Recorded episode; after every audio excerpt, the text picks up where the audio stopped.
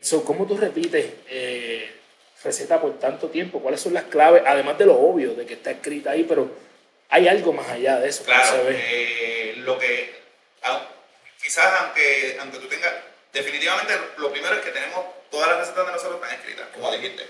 Yo soy el tipo de personas que cuando buscamos el, cuando llegamos a lo que queremos, lo escribimos y lo mantenemos escrito y ya eso está ahí en el currículum de nosotros. Ahora, el hecho de que esté escrito no garantiza que el plato va a quedar bien. ¿Entiendes lo que te quiero decir? Lo más Tú me das a mí la receta tuya y yo no voy a hacer el mismo arriba y que me Exactamente. Pues en eh, yéndonos por ese plano, lo más importante aquí es los procedimientos. ¿Me entiendes? Y entonces esa es esta parte en la cual a mí me encanta. Yo estoy en un punto de verdad en el cual lo más que me llena es enseñar y transformar personas. Yo sé que eso es lo que el gol tuyo y yo me siento identificado porque es lo que me gusta. Ahora mismo yo tengo dos cocineros, dos, chefs míos que están cocinando conmigo. Literalmente son gente que quizás cuando yo los contraté me decían, me, me pudieron haber dicho, ah, pero no son los mejores. Pero tenían la mejor visión, tenían la mejor actitud de aprender y yo soy del tipo de persona, como te digo, que estoy en el punto de mi vida que, que lo que quiero es enseñar, o sea, yo quiero transformar. Esto es Gana tu día el podcast, el lugar correcto para adquirir tu dosis semanal de estrategia de formación de hábitos en las áreas más importantes de tu vida, para que todas las noches cuando llegues a tu cama puedas decir, hoy yo gané mi día.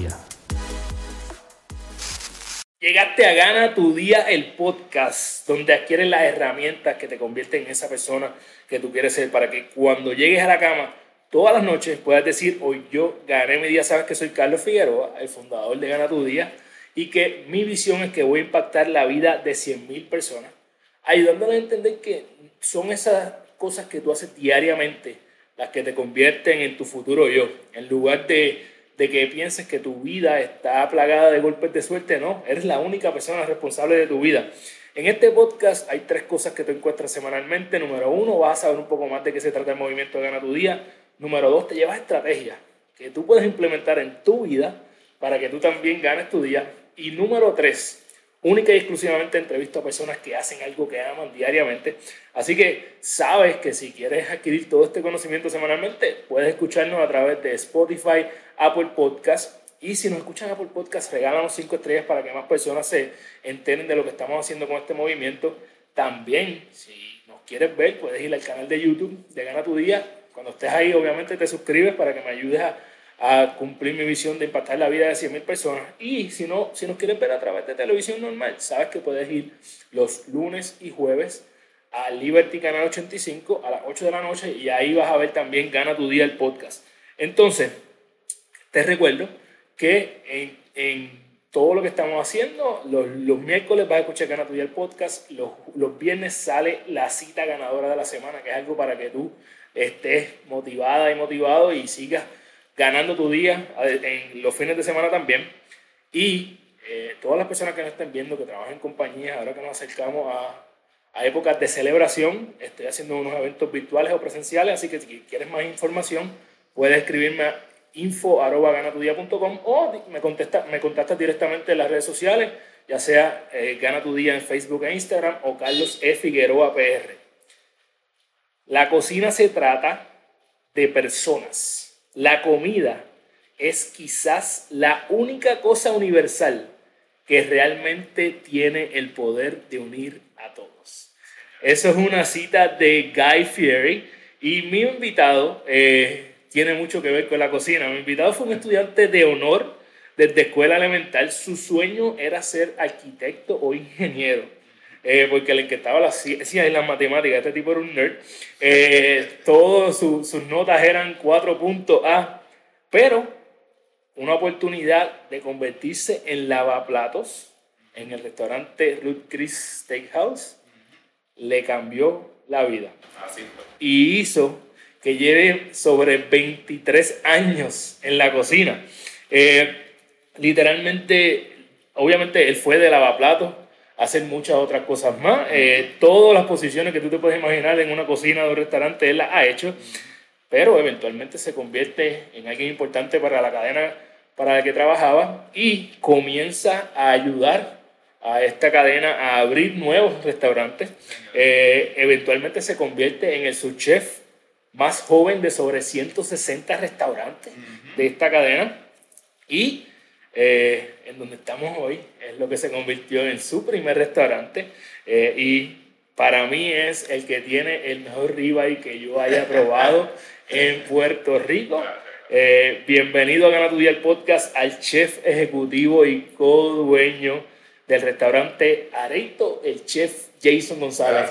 ¿Cómo tú estás, Jason? Macho, súper bien, mano, de verdad que sí. Oye, por fin me logro sentar con un chef. Yo creo que, eh, y esto estamos hablando antes de, que, de comenzar a grabar, si hay personas que tienen que amar lo que hacen, Sí, bro. son los chefs. Definitivamente. Esto no es Hay que fácil. amarlo, hay que amarlo. de verdad. Yo, se yo se lo digo a todos, todos los que estudian, que quieren serlo en algún punto, les digo desde un principio, ¿tú estás seguro? O sea, tú, tú- sí, porque mano, de verdad es súper sacrificado y hay que amarlo, hay que amarlo. Es algo que tiene que... Yo, a mí me encanta comer. De hecho, a mí me gusta cocinar. Eh, algunas cosas. Me, me encanta cocinar. Yo digo que me encanta cocinar con amor. Me encanta cocinar para mis hijos, para mi esposa. Sí, la. Y me encanta que alguien venga a mi casa y poder servirle algo que, Sí, que, sí. a- que le guste su paladar. ¿verdad? Porque las experiencias así conectan a las personas. Eh, pero jamás y nunca me dedicaría a esto porque sé el sacrificio que conlleva y, y es, algo que, que tienes que amarlo. Por eso es que me gusta cocinar para personas que son importantes para mí. Oye, al igual que tú, yo era un apasionado de las ciencias y las matemáticas, pero yo no tenía idea de cómo hacer más que un revoltillo. Y después te cuento la historia de cómo yo empecé a, cocinar. Pero, ¿tú recuerdas qué fue lo primero que tú cocinaste en tu vida? Pues hermano, ahora que tú lo dices, aunque tú no lo creas, fue un revoltillo, te lo- te lo juro. Este, mira, mano, yo vengo de una familia súper... Ok, por parte de mi papá, le encanta la cocina, ¿sabes? Las navidades se cocinan los fogones afuera, con lo cocinamos, lo que, lo que no tradicionalmente se cocina en todas las casas, conejos, ese tipo de Ah, cosas. Eh, mi abuela, por parte de mi papá, venía de, de Humacao, vivía en la playa de Humacao, so, estaban eh, súper acostumbrados a cocinar lo que eran los purenes y ese tipo de cosas. Este, así es que yo desde bien pequeño estuve bien, bien adentrado de lo que era la comida, mano. Súper, súper, súper adentrado. Nosotros éramos, yo tengo tres hermanos, somos tres varones, vivíamos con mami solitos en la casa. Entonces mami trabajaba mucho porque obviamente tenía que ¿verdad? Este, traer el sustento a la casa. Así que desde bien pequeño tuvimos que ser independientes, tuvimos que aprender lo que era planchar, lavar nuestra Claro. ropa, ese tipo de cosas. Así que desde bien pequeño yo y mis hermanos aprendimos a cocinar. Tengo uno que no le gusta, nunca, nunca, nunca le llegó, pero este, sí, mano, este, nos adentramos desde bien pequeño, bien pequeño y, y aunque tú no lo creas, eh, lo primero que hice de mis manos fue un revoltillo. Yo hacía unos revoltillos bien locos. Esto no, no va a sonar delicioso lo que voy a decir, pero yo hacía unos revoltillos que yo buscaba cuánta proteína hubiera en la casa. Incluyendo una vez le metía atún al loco. A lo mejor tú coges y lo transformas en un plato sí, brutal, pero lo que yo hice no fue un plato que amerite estar en un restaurante. Sí. Oye, lavaplatos es algo que las personas a veces lo ven como algo degradante. Sí, Eh, yo lo sentí, mano. Definitivamente. Y entonces, si no te, cuando vamos a un restaurante y dices, si no tengo dinero, pues lavo los platos, ¿verdad? Ajá. Es como que lo más bajo que tú puedes hacer. Sí, es real. Eh, pero esto es algo que pasó de ser un trabajo eh, que parecía tal vez temporero Sí, y se convirtió en algo que te transformó sí, la vida para siempre. Háblame, háblame cómo fue esta experiencia. Pues mira, mano, yo, yo bien jovencito estaba en high school. Eh, para ese tiempo cursaba el décimo grado. Tenía 16 años, brother. Y pues lo mismo que te estoy diciendo, mi mamá era, una, eh, era mamá madre soltera, de- éramos, éramos tres hermanos. Así es que yo quería buscar la manera de, de alguna manera poder ayudarle, ¿entiendes? Entonces, pues tengo este compañero que había empezado a trabajar en Chris. Eh, él, pero él, él tenía 18 años, era mayor que yo. ok, ok. Y entonces él me dice, mira, mano, están buscando, este, ¿quieres trabajar? Y yo, mano, yo estoy loco por trabajar. Se lo dije a mami y me dijo, pues, tú eres el que sabe, tú estás, en la escuela, tienes que controlar tu tiempo. Y yo dije, pues vamos para allá. Y fui, llené la solicitud, me cogieron, mano, y eh, es una historia bien loca porque yo empecé a trabajar, este, literalmente el restaurante era un restaurante de un volumen increíble de comensales. Era un restaurante bien busy, bien busy. Y Claro. y hacía falta gente. Me metieron ahí y, y ni tan siquiera se percataron en la, en la solicitud que, que yo tenía 16 años, sí, brother. Después mami me hizo un, un permiso de, de trabajo y eso y, y todo tuvo cool. Pero ahí fue que empezó, mano. Y te digo, este, fue bien loco porque este, yo tenía que estudiar por las mañanas, tenía que coger dos guaguas para llegar hasta Isla Verde, para trabajar, salía de allá a las 12 a la 1 de la madrugada, este, súper cansado. que eso en un chamaquito de 16 años es algo Es duro, bien, bien. Y tú y yo tenemos la misma edad. Sí. Eh, so, yo, yo pienso que eso en esa época, porque eso tú lo dices de alguien tal vez un poco más adulto, universidad o Sí, ya, exacto. pero de Estaba, chamaquito estaba bien jovencito, mano. es bien fuerte. Y el trabajo era duro. Claro. O sea, el trabajo era duro. Entonces, yo era bien flaquito. Mucha gente decía, y, y yo siempre soy de las personas que tomo las cosas como motivación. Ok. Este, mucha gente decía, cacho, eso no va a durar. Ese trabajo es súper duro. Ese chamaco, mira qué flaquito, no va a poder. Y, brother, te digo, este, fue una experiencia espectacular. Yo me acuerdo como hoy, mi pasión fue como tú mismo tú dijiste, era algo transicional. Yo tenía en mi mente que quería ser o arquitecto o ingeniero. Mi papá toda la vida trabajó en construcción y eso era, a mí me gustaba mucho el dibujo, era algo que, que me inclinaba. Pero cuando llego ahí y empiezo, estoy de- back the scenes, como se Ah, dice, bien, bien. estoy desde acá lavando platos y demás, pero estoy mirando cómo esta gente, es- era- yo siempre recuerdo, mano, que es como, como mirar una orquesta sinfónica, así yo lo veía. Ah. Yo, yo, yo me acuerdo que yo me bajaba así por debajo de, de donde la- se lavaban los platos y miraba y yo veía y era como si yo fuera el que estuviera viendo a la orquesta, viendo a esa gente con tanto trabajo y tan bien que lo hacían, tan sincronizado y, y entonces escuchar lo- los reviews tan buenos que, que tenían los clientes afuera y, y todas esas cosas a, a mí me empezaron a gustar y ahí fue donde yo hice el clic, además de que obviamente yo de por sí ya venía conectado de alguna manera con la comida por parte Claro, de mi familia. familia. Este, pero ahí lo empecé a ver de otra manera. Porque obviamente te puede gustar lo que cocinen en tu casa, en Navidad, Claro. y todo el vacilón y demás, pero estar en una cocina es totalmente diferente. La gente piensa cuando va a los restaurantes que, que quizás es fácil, pero ¿sabes? conlleva muchas cosas, ¿sabes? mucha disciplina, Disciplina. mucha disciplina, mano, ¿sabes? Y, y, y mucho enfoque. Entonces, pues me gustó, me gustó. Y ahí fue donde dije, ¿sabes qué? Yo tengo que moverme de aquí, yo quiero estar allí, siempre lo veía. E incluso me salía de ahí, me iba para allá. Cuando obviamente ya empecé a coger la experiencia, me salía y me iba a ayudar a los muchachos allá en la cocina, aunque yo me estuviera atrasando mi trabajo y sabía que me iba a tomar más tiempo. Este, pero eso, eso me, me demostró que sí, que sí, o sea, que era lo que yo quería, ¿entiendes? Que amaba, porque sacrificaba incluso hasta mi propio tiempo de trabajo por meterme allá y, y, y aprender y trabajar. Y así fue que empecé, mano, así poquito a poquito. Es bien loco. En mi casa, en mi casa era mi papá el que cocinaba. Entonces, eh, mi mamá, eh, básicamente ella dice que ella aprendió a cocinar después que mi papá falleció. Ok. O sea, ella, ella no cocinaba más que lo... Ella sabe cocinar, pero Sí, ella claro. cocinaba lo esencial porque no le gustaba. Claro. Y se ha convertido, dice que se ha convertido en chef después de que papi falleció, pero papi era el cocinero por excelencia de la familia, de los grupos de amistades de mis papás, eh, de cualquier club que ellos tuvieran, él era el chef por ex- excelencia. eh, entonces yo nunca tuve el amor por hacerlo, yo tenía el amor por comer y de- por, por culpa de él, eh, probablemente, no por culpa de él, por decisión mía, pero Ah, claro. yo nunca he sido flaco porque es que papi cocinaba rico. sí, sí, sí, Entonces. Ya, ya cuando tú eres adulto, este, y esto te tiene que pasar a ti, eh, eh, cuando vas a, co- a comer a la casa de alguna familia o algo, ¿eh? ¿Quieres más? ¿Quieres más? Más, te Sí. echo más. ¿sabes? Ese es el clásico boricua, ¿verdad? Que, verdad que que te va a servir más. Así que papi, cuando yo era adulto, pues si yo comía un solo plato, eso era ofenderlo.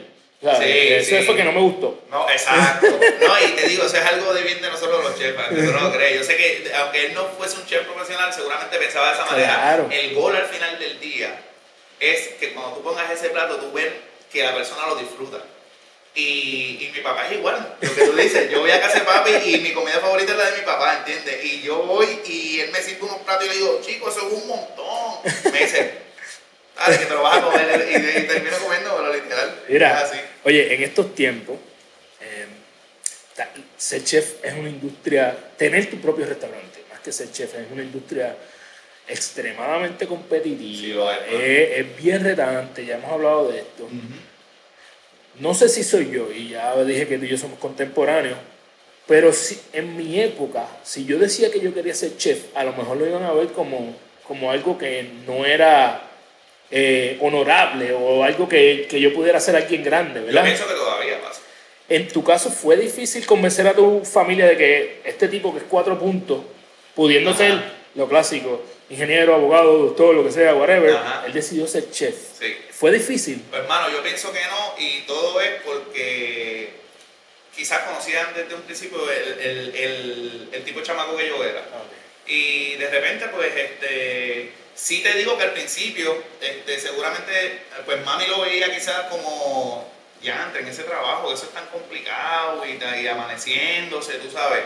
Este, pero cuando ella empezó a ver, y digo mami, porque obviamente con mami que claro, vivía tú vivías con ella este, cuando yo empezó a ver el amor que yo tenía, este, el, el, el, cuando yo llegaba con las historias y demás, pues ella como que, ¿sabes? Lo, lo, lo, vio, dijo, no, esto es lo que él va a querer hacer y siempre, de verdad, siempre tuve el apoyo full de mi familia, de verdad que sí, pero este, tengo mucha gente y sé de muchos muchachos que me han dado su propio testimonio de que cuando hablan de su familia de que eso es lo que quieren ser, no lo ven como un trabajo honorable. Sí, es como que, ah, de verdad que sí. Ah, piensan eh, eh, o una tal vez que piensen que son pocos los que llegan y es verdad es real, son pocos. Es real. Eh, y, o dos piensan que vas a estar de cocinero toda tu vida y atrás en un restaurante de menos tal vez nivel por decirlo así ¿verdad? Sí, sí, yo pienso que conociendo tu historia que me encanta hay algo que la gente tiene que aprender y esto es algo que yo pienso que va a ser clave en todas las personas que están escuchando esto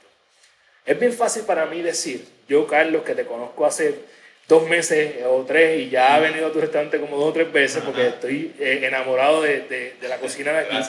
Eh, es bien fácil decir, wow, este chef Jason es bien talentoso. ¿Qué, qué talento tiene para cocinar? Sin saber que tú llevas veintitantos años haciendo esto. Vamos a hablar de, de, esa, de esa transición, de ese, de ese sacrificio. Yo creo que es importante que, que, aprendamos de esto. Cuéntame cómo es que tú fuiste de lavaplatos, qué fue lo próximo que hiciste eh, y, y, los sacrificios que tuviste que hacer para llegar a convertirte en chef Jason González. Pues mira, mano, este, como te dije, yo empecé bien jovencito, empecé a lavar platos, estuve lavando platos por alrededor de, qué sé yo, 3, 4 años, mano o sea, y te estoy hablando, ¿sabes? Es bien duro.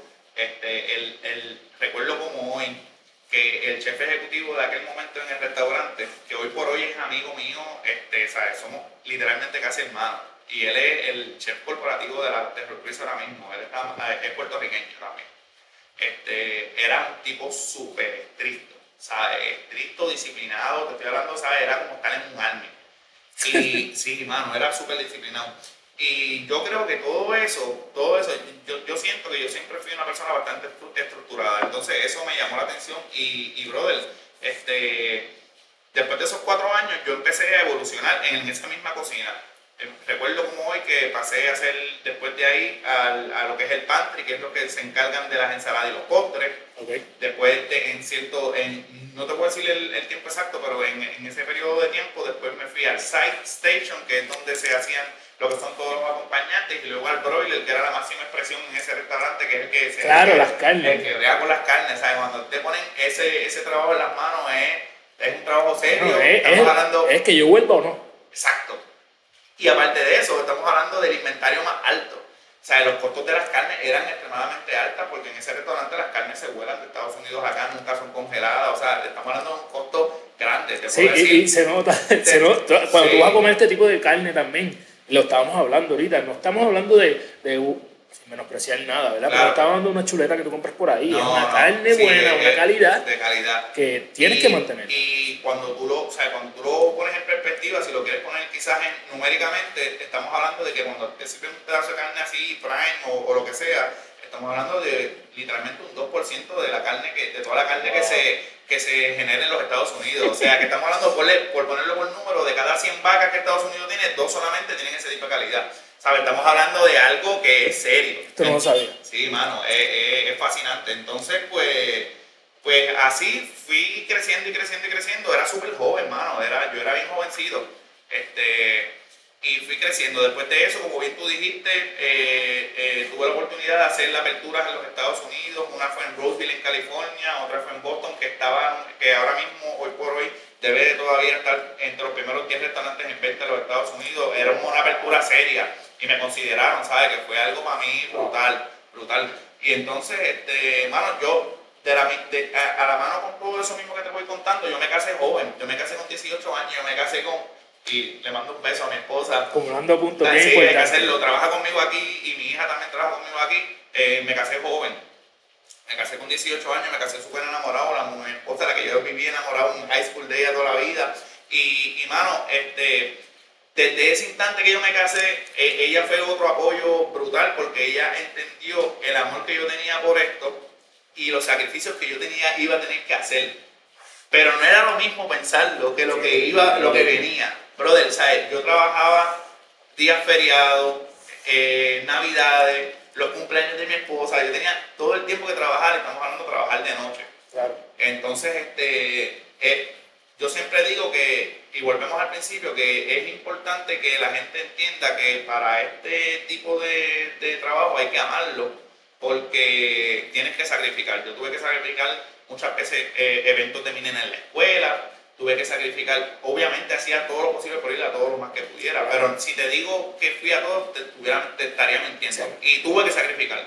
Y se, se sacrifican las fiestas familiares, se sacrifican, ¿sabes? Por ejemplo, yo tuve que sacrificar incluso el, el senior prom mío.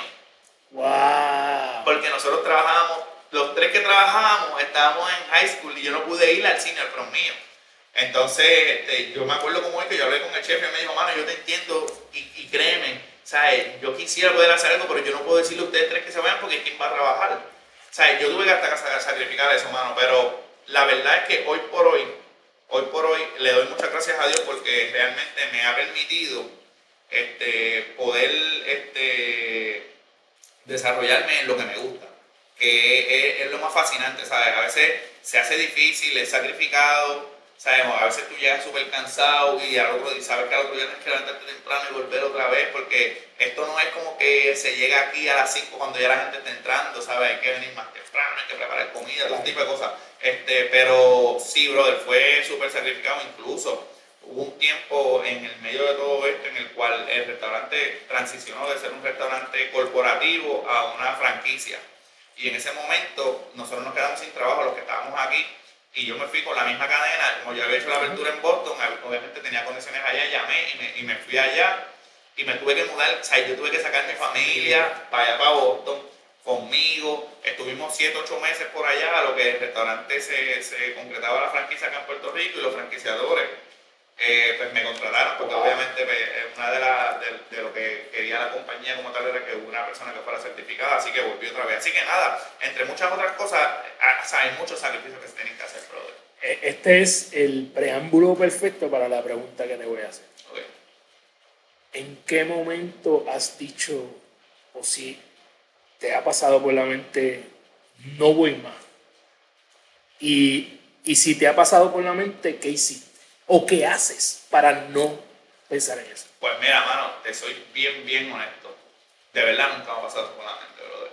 O sea, en, me ha pasado, por, quizás en, en, momentos difíciles de familia en los cuales se, se tiene que sacrificar, pues se pone en, perspectiva en la mente. Como que, mano, este, yo tengo que hacer algo con mi vida que yo pueda tener una cierta flexibilidad de que, de que el balance no sea más el trabajo que la familia.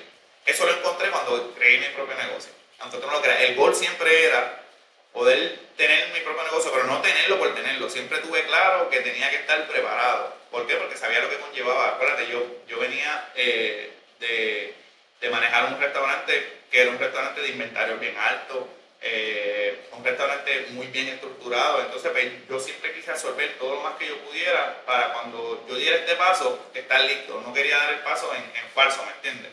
Y así lo hice.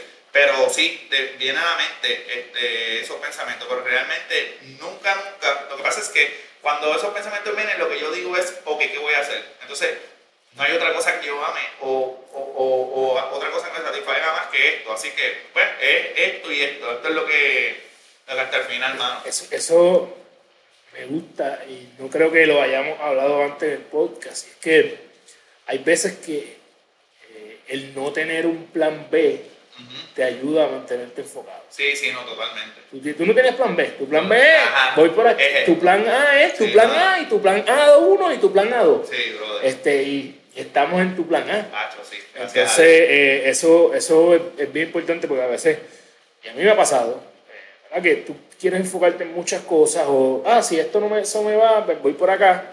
Y ese voy por acá ya te está quitando el enfoque, Sí. ya estás pensando en lo próximo. Sí, brother. Definitivamente eh, me encanta. Cuando hablamos de artes plásticas, eh, es fácil decir, ¿verdad? Me inspiro en la mujer, me inspiro en un paisaje. Yo pienso que la cocina es un arte, eh, es, ¿verdad? Se llama el arte culinaria, Sí. ¿verdad? Eh, ¿cómo, ¿Cómo tú te inspiras para elaborar un plato? Pues mira, mano, es bien gracioso. es bien gracioso porque este, yo le digo a mi esposa que, y a los muchachos que yo cocino en la cama. Cuando yo llego, llegue ese punto, llegue ese punto en la noche en el cual yo, eh, eh. Mi, yo llego a la cama y me relajo, ¿entiendes? Como que estoy relax. Este, ese es el momento que tú no lo creas en el cual yo empiezo a buscar en mi cabeza qué cosas puedo hacer. Mi inspiración principal a esto es mis clientes.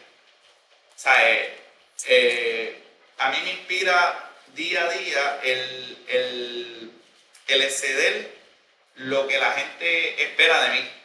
¿Entiendes lo que te quiero decir? Yo cada, ca- siempre digo a los muchachos, cada persona que entra por la puerta viene con unas expectativas de nosotros, de lo que nosotros hacemos.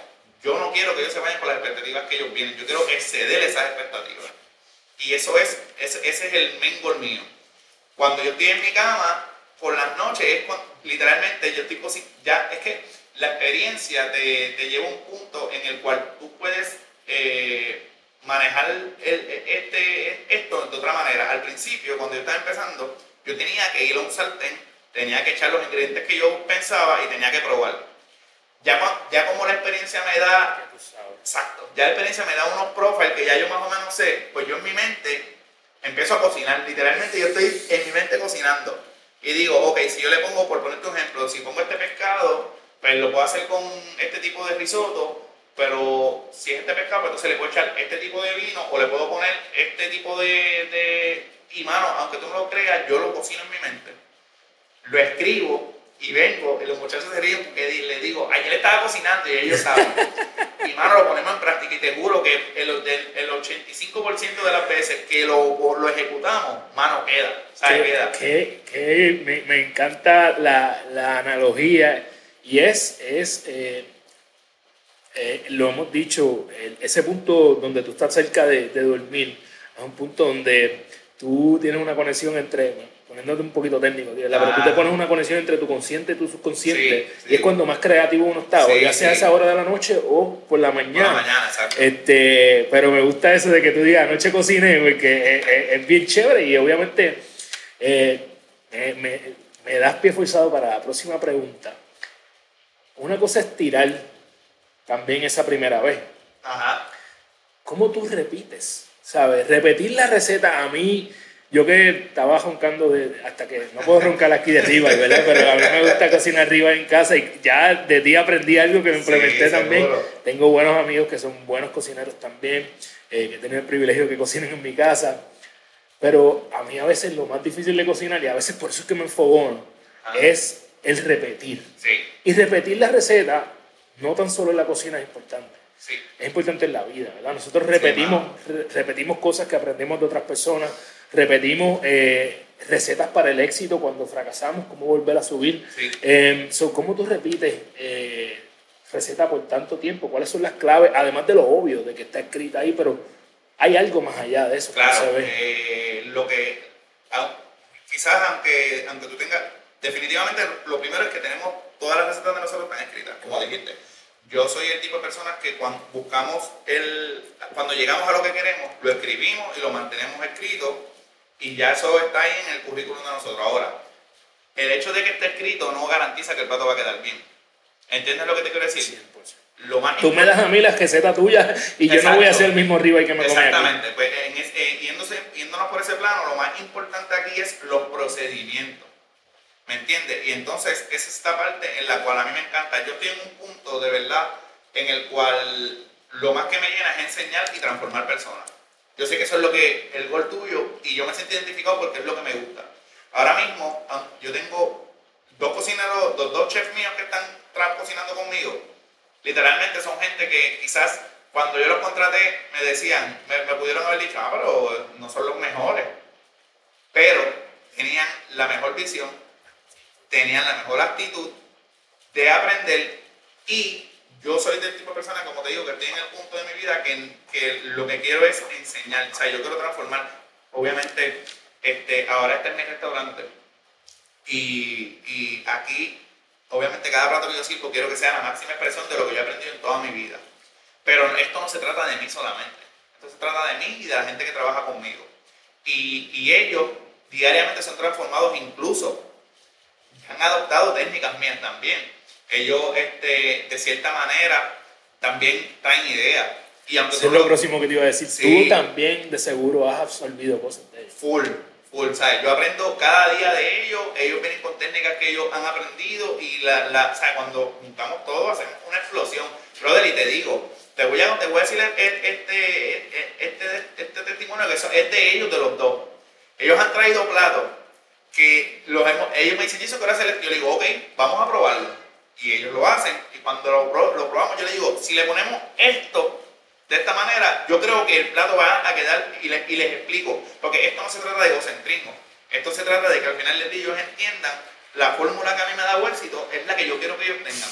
Y brother, cuando lo hacemos, el, el, otro día hicimos uno, un plato que lo, lo empezamos a vender de la creación de uno de ellos. Y cuando el plato salió, él estaba por las cámaras mirando a la persona, a ver cómo que cuál, cuál, iba a ser la reacción de la persona. y se puso súper nervioso cuando lo estaba haciendo. Entonces, ese tipo de cosas son las mismas que yo sentí también cuando yo estaba en esto el empezando. olímpico. Exactamente. Y, y, para mí eso es lo más, lo más que me llena, ¿entiendes? El poder este, enseñarle a otras personas, el poder crear profesionales que en el futuro seguramente puedan ser quizás los líderes de mi compañía o de sus propias compañías, porque eso nadie lo sabe. Pero yo trabajé con un gerente general que se llama Domingo Rosa, donde quiera que esté, saben que yo lo aprecio y para mí es mi maestro full. Él siempre me, me decía, Jason, lo que nosotros tenemos, si nosotros, lo que me hace a mí grande, si yo me quedo con eso, ¿qué va a pasar? Voy a seguir siendo grande y ¿qué va a pasar con los demás? Cuando yo no esté. Se acabó. Se acabó. Entonces, esa dinámica siempre la he intentado implementar en mi vida. Eh, me, me, ha fascinado esta entrevista. Eh, me encanta que estamos. Eh, yo, yo sabía que. Yo, yo vine, yo, yo voy a decir mi testimonio. Ah. Mi testimonio es que yo vine a este restaurante con mi esposa. Nos sentamos aquí mismo donde estamos grabando ahora mismo.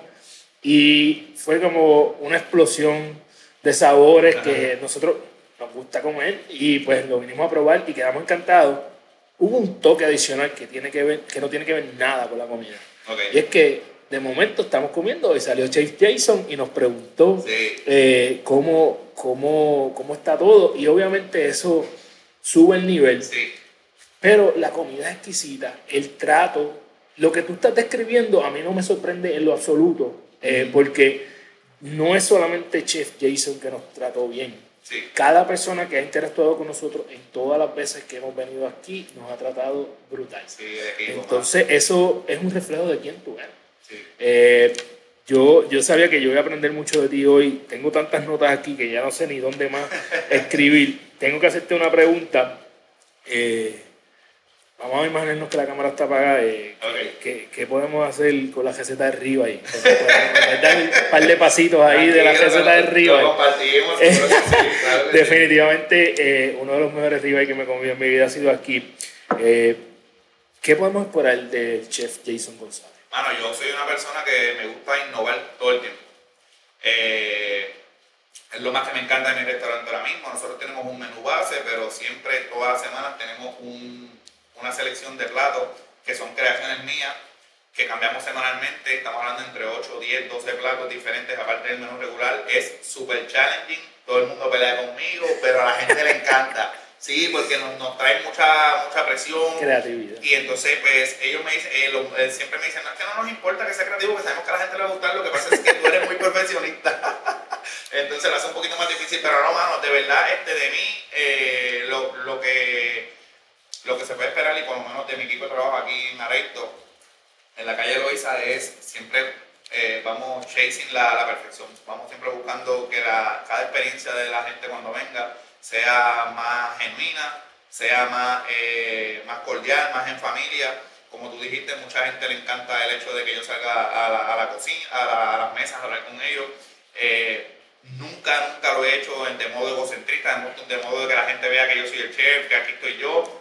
Todo lo contrario, es que siempre me encanta eh, ser partícipe de esa experiencia, ver qué tal es lo que el, feedback de, de, los clientes. Siempre me encanta, los escucho, aunque tú no lo creas, no todos siempre han sido buenos, me han dado buenos, me han dado algunos detalles que los hemos implementado. A veces son más valiosos, porque es lo que te deja mejorar. Sí, ¿sabes? Y entonces, este, y han mejorado. O sea, te lo digo, de verdad, han mejorado, o sea, eso. O sea, que, que cada, cada comentario es escuchado, este, somos gente que, que, tenemos mucha experiencia en esto, los muchachos que trabajan conmigo son gente que, que, tienen muchas ganas de crecer, que yo los hago parte de mi familia, que, que, o sea, usted cuando venga a este restaurante va a sentir que literalmente, sea, no hay ego, no existe nada de eso, todos somos uno, aquí somos uno, incluso te voy a decir esto porque lo he vivido. Eh, casi siempre, y el que me escuche sabe que no estoy mintiendo, en los, en los, restaurantes existe esta división entre lo que es el front of the house y el back of the house. Back of the house es la gente que trabaja en la cocina, front of the house es obviamente los que trabajan acá. Y siempre existe esa guerra, pues, y, esa, y, esa, y, y el gol mío principal siempre ha sido también el que eso no exista. Nosotros somos uno, incluso este, cuando al frente se cometen errores y van atrás, nosotros hacemos todo lo posible por ayudarlos, o cuando pasa viceversa, cuando nosotros tenemos situaciones difíciles en la cocina, ellos también nos ayudan. Aquí literal, ¿sabes? Si, cualquier mesero tiene que ir y lavar unos platos porque estamos atrás un poquito pillados, se hace, ¿sabes? Es, un, un, esfuerzo de, de, equipo total. Y yo creo que es la clave de lo que nosotros hemos estado haciendo aquí. Mano, desde la pandemia, la pandemia fue un punto bien crucial en mi vida y la pandemia me hizo pensar mucho lo que, lo que la pregunta que me hiciste ahorita de me quito, ¿qué hago? O sea, nosotros literalmente llevábamos menos de un año abierto y íbamos bien. De repente se metió la pandemia, estuvimos, qué sé yo, seis meses, siete meses sentados. Hubo mucha incertidumbre, bro, te, lo, te, lo, te, lo, te lo digo. Y, y, y, fue complicado y créeme, fueron muchas noches largas de pensar qué vamos a hacer, cómo lo vamos a hacer. Una familia. Exactamente, literal, eh, mucho, eh, a, mí me, me, tenía mucha incertidumbre el pensar, mis muchachos no van a volver, se van a ir, voy a tener que buscar un equipo nuevo, es difícil. Exacto, no es como que tú entras por la puerta y sabes hacer el riba y que yo me comí. Exactamente. Y, y, brother, de verdad, gracias a Dios, todo el mundo volvió y yo creo que es la cultura. Es la cultura, es lo que ellos saben que tenemos aquí. Hay cosas que, el, dinero que el dinero no va a pagar. Exacto. Y, y realmente este, ha sido una bendición, brother. De verdad nos está yendo súper bien. Ahora implementamos lo que es el brunch también. Llevamos dos weekends haciendo brunch. A la gente le encanta. Otra excusa, me estás diciendo otra excusa sí, para venir. que venir, seguro que sí. Tienes que venir para que lo pruebe, definitivo. Mira, eh, esta entrevista ha estado espectacular. Antes de hacerte la última pregunta, Jason, dile a todo el mundo eh, dónde te pueden conseguir a ti y, ah, y, dónde estamos, teléfono, dónde pues te consiguen, redes sociales, lo que tú quieras. En las redes sociales estoy yo personalmente como Chef J. González en Instagram, eh, en la, el restaurante Areito Calle Loiza, en el Facebook y en el Instagram estamos así como Areito Calle Loiza. El número de teléfono es 998-1848. Y bueno, estamos aquí a las órdenes, eh, esperando que usted pueda darnos la oportunidad de nosotros brindarle la, la, experiencia de nosotros. Y de verdad que cada persona que entra por esa puerta, yo estoy súper agradecido, mano, de que, y por eso me gusta ir a la mesa, para que la gente sepa que estoy agradecido de que nos den la oportunidad, porque como tú dijiste al principio, esto no es eh, un mercado que es limitado, que todo el mundo se va. La calle lo dice. Aquí nada más hay un montón de restaurantes. Y no nada más aquí, en todos lados, sabes. Así que eh, apreciamos cada, cada espacio que la gente nos da de, de poder brindarle lo que es nuestra, nuestra gastronomía, nuestra eh, ¿verdad? Lo que nosotros hacemos y, y, así es que nada, lo estamos esperando aquí. Hay algo, hay algo que no está escrito eh, y que no hemos hablado y lo voy a mencionar rápido, que no está escrito aquí, que no, no hemos mencionado, pero que está, yo lo percibo totalmente, es que tampoco tú nunca, eh, es, es, es, bien chévere conocerte, porque yo fui esa persona que tú pasaste por la mesa y si eres jodón como yo, eh, yo quería después que volviera, porque diablo, mano, que tú estás bueno, yo quiero decírselo a él, quiero volver a hablar con él. Y tú te quedaste ahí un, un, rato, relax. Las dos veces que he estado aquí ha pasado lo mismo. Eh, y tú nunca me has dicho nada malo de ningún sitio. No, no, no. Y tampoco, nunca has mencionado, nunca ni tan siquiera has dicho, este es mejor, eh, dame una oportunidad. Sí, eso es todo lo que queremos. Este, yo Sabemos creo que hay un montón de talento, bro. claro, y yo creo que eso dice mucho, mucho de ti, así que es importante resaltarlo. aunque ya el que, el que vea esta entrevista va a saber qué tipo de persona tú eres. Eh, Jason, hacer, eh, ganar tu día es hacer las cosas que te convierten en esa persona que tú quieres ser, en ese chef futuro que tú ves esas noches cuando cocinas en tu cama. Ajá. ¿Cuáles son esos hábitos que tú haces diariamente para que cuando tú llegues a tu cama tú puedas decir, yo gané mi día? Mira, mano, lo primero es, yo agradezco todo a Dios, brother. Eso es lo primero. Eh, agradezco a mi familia, la oportunidad de mi familia, la oportunidad de tener eh, lo que tengo, la oportunidad de seguir creciendo como ser humano. Lo primero siempre pongo todo, todo mi, ¿verdad? mi agenda, todo en las manos de Dios. Agradezco a Dios cada día por, por cada una de las cosas. Lo otro es tratar de transformar personas, no quedarme con lo que, con mi conocimiento para mí, para mí solo. Siempre, siempre, siempre lo he dicho, lo, lo que quiero hacer es el, el conocimiento mío, poder transmitirlo a otras personas y quizás de esa manera, pues, crear personas que, que estén listas para esto, mano, y no, no, no porque yo sea Jason, sino porque yo estuve ahí. Es como cuando uno es chiquito que los papás le dicen, no hagas eso porque te vas a dar un cantazo y, yo sé, y uno quiere hacerlo como quiera, pero el papá pues, pasó por eso, pues eh, literalmente eso mismo. Eh, y lo otro es, este, mano, poner eh, cada plato que servimos, poner todo el empeño, todo el empeño. Cocinamos, se lo puedo garantizar a cada persona que me está mirando y a cada persona que venga a este restaurante que cada plato que sale de, este restaurante sale con ¿sabes? Se hace meticulosamente y con mucho cariño. ¿Sabes? Es el gol. No, a veces, a veces, eh, ¿sabes? Aunque sea, aunque qui- queramos que salgan rápido los platos, no hay shortcuts que, ¿sabes? Queremos siempre en cada plato ser meticulosos y que se haga con todo el cariño del mundo, mano. Esa es otro, otra enseñanza adicional, no hay shortcuts, No, brother. ¿ok? Eh, hay que... Hay que hacerlo bien, mano. Eh, yo estoy feliz porque me encanta, lo he dicho más de una vez, transformar vidas. Qué bueno, te doy la buena noticia de que transformaste mi vida hoy, que Otra vas a transformar la vida de mucha gente cuando vean esto y que me está ayudando a mí, porque esa es una de mis metas, ¿verdad? Súper. Transformar a muchas personas. Gracias, mano. Siempre quiero terminar con varias cosas. Primero quiero agradecer a mis amigos de Woodbrand PR. Este regalito es para ti, así que espero que te la disfrutes. Ah. Eh, puedes ir a woodbrandpr.com y ahí consigues eh, todas las gorras espectaculares que siempre me ves eh, usando y entregando a mis invitados. Bien chula. Bien Gracias. importante, todo lo que yo aprendí de Chef Jason, quiero que te lo lleves. Lo primero, el sacrificio. Este hombre empezó eh, lo que es, es su pasión sacrificándose. Eh, noches, yo no sabía esto, que tú trabajabas hasta las 12, 1 de la mañana siendo un chamaquito. Eso es un poco más fácil decirlo de adulto, pero de chamaquito son Sí. otros 20 pesos y fue por ayudar a su familia. So, siempre el ayudar ha estado eh, en su ADN, Sí, ¿verdad? sí, sí. Eh, me, me encantó la, la analogía de la, de la orquesta sinfónica, ¿verdad? Y yo creo que así es muchas cosas de nuestra vida. Cuando ah, estamos haciendo algo que nos apasiona, que a otras personas le pueden parecer sacrificado, como para mí me parece lo que es ser un chef, tú lo ves como una diversión, tú lo ves como diferente, Sí, ¿verdad? Eh, entonces, eso es una analogía bella. Siempre la disciplina la ha recalcado. No fue un charlatán, fue un tipo que cuando tenía a un, un jefe casi militar, él lo que hacía era aprender y estructurar. ¿verdad? Y seguir evolucionando. Utilizaste las críticas de motivación, que a veces las críticas nos desboronan. Y tú dijiste, ah, se va a quitar porque está flaquito, no puede. No, no, no, no, no. Eso es lo, el, el 24, 23, 24 Sí, años más 24 tarde, sí. sigue aquí. Sí, Entonces, no sigue aquí tampoco allá abajo, sigue ahora acá. ¿Ok? Eh, mano, el talento. Es bien fácil decir, ah, qué talentoso es Chef Jason sin saber que este tipo ha hecho todo.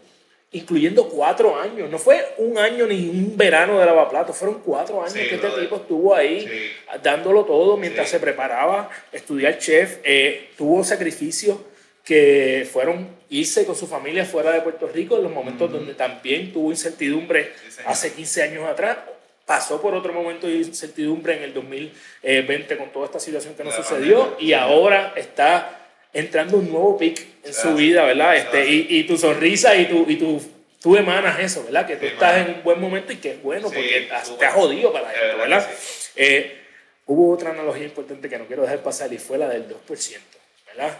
Eh, esa carne buena que tú te comes es solamente el 2% de las vacas allá afuera, ¿verdad? Ah, sí.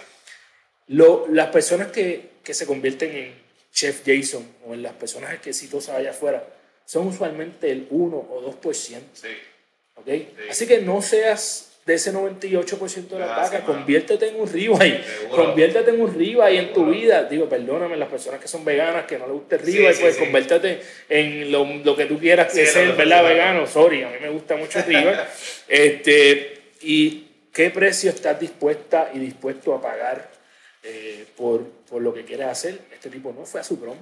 ¿Ok? Eh, desde que tú conoces a Jason, sabes que tiene una buena actitud, lo emana y su gente la emana también. No tuvo un plan B. Su plan A sigue siendo su plan A. Es así. Y entonces escribe la receta de tu vida para que tú puedas también llegar tan lejos como este caballero. Sí. Esto ha sido mágico. Un placer. Gracias por De esto. agradecido. Mi gente, entrevista para pelos. Es la forma de escribirla. Recuerda que eres la única persona responsable de todo lo que pasa en tu vida y que la forma en que tú cumples tus sueños es desarrollando los hábitos que te acercan a ellos. Eres tu hábito. Diariamente toma las acciones que te acercan a tu mejor versión para que cuando vayas a la cama todas las noches puedas decir, hoy yo gané mi día.